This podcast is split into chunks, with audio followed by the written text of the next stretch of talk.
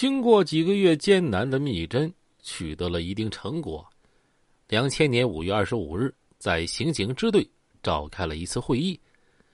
参加会议的除了杨嘉林、于凌顺两个局长之外，还有支队长李凡、副支队长宋小晶、防暴大队长傅旭、中队长潘勇，一共六人。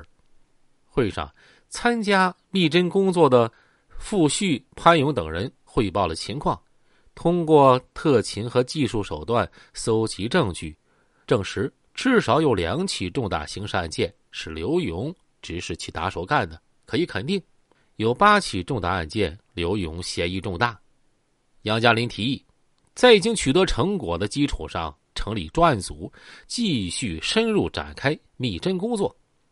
他翻了翻桌上的台历，然后说：“今天是五月二十五日，为了便于工作，这个专案就定名为‘五二五专案’吧。”两千年六月二十六日，杨嘉林、于凌顺向沈阳市委市政府。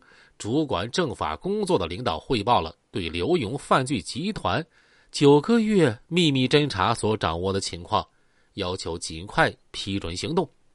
几位领导充分肯定并坚决支持公安机关采取行动，彻底打掉刘勇黑社会性质犯罪集团。决定成立“五二五”专案领导小组，由市委政法委书记王杰纯任组长，杨嘉林、于林顺任副组长。市委副书记朱锦用坚定的语气对杨嘉林和于林顺说：“不要过多的考虑成功或者失败，你们大胆的干吧，党和政府做你们的坚强后盾。”两千年七月一号，杨嘉林和于林顺又到了刑警支队，从他们脸上严肃而紧迫的神情可以猜测到，对刘勇等人采取行动已经进入最后的倒计时了。傅旭汇报了对刘勇等人近期的密侦以及控制情况，行动前的准备工作是相当细致而周到的。刘勇及其手下四大金刚吴敬明、宋建飞、董铁岩、李志国等主要干将的家庭住址或者是落脚点，虽然已经基本掌握了，但有的情况还不够具体。比如四大金刚之首的吴敬明的住址啊，就不那么准确。福煦说：“通过关系了解，在中街拆迁之前，刘勇答应给吴敬明一套住房，但后来没兑现。吴敬明一气之下，从刘勇的娱乐城支取了四万元，惹恼了刘勇，他俩人啊就掰了。现在吴敬明在家养狗呢。”于林顺问：“他家在什么地方？”“在铁西木材市场附近，北一马路旁边。”为了找准吴敬明的住处。傅旭带领侦查员吴亮驾车一路打听，找到了那个狗场。他们离很远，把车停下，然后傅旭对张亮是面授机宜，然后张亮一个人向狗场走去。等张亮走进那个院子，却发现院里没人，关在笼子里的狗一见来了陌生人，是狂叫不止。张亮搁一个笼子前蹲下身，用根木棍啊逗狗。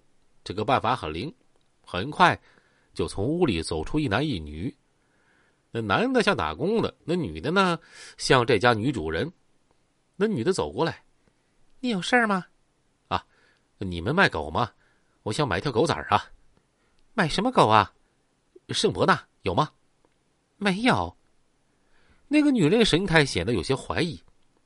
事情到此似乎啊就结束了，但这哪行啊？如果吴敬明搁房子里，得把他调出来。张亮装的很着急。我要给女朋友啊买条狗仔玩，大老远来的，你哎，你们管事儿的呢？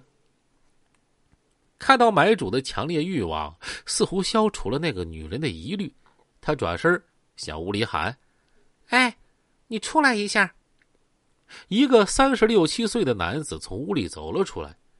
他大概身高一米七吧，小眼睛，长得黑瘦黑瘦的，穿一条大裤衩光着上身左臂刺一只老鹰。张亮一看啊，心说：“甭说了，这就是吴敬明了。”那个人向张亮走过来，用警惕的目光就打量着他。“谁告诉你到我这儿来的？”“啊，我听小宝说的，你搁这养狗就来了。哦，那个人哦了一声，没再继续盘问。这个小宝啊，并非张亮信口胡说的，而是确有其人。张亮在平时工作中啊，掌握了这个情况。他朝那人一笑：“大哥，我要给女朋友买一条这个圣伯纳小崽你帮帮忙呗。”为了热恋中的女朋友办事儿，那当然是小伙子的头等大事儿。尚未结婚的张亮把这个角色那演的是惟妙惟肖啊。可那个人并不急于回答，而是和张亮侃起了狗精。张亮谈笑风生，点滴不漏。慢慢的，那个人眼中的介意就消失了，说：“狗崽现在没有，得八月份才能下呢。”呃，那行，有了就给我留着行吧？别人也托我买呢。要是好啊，我能买两三条呢。要知道这个人到底是不是吴敬明啊？咱们下回呀继续分解。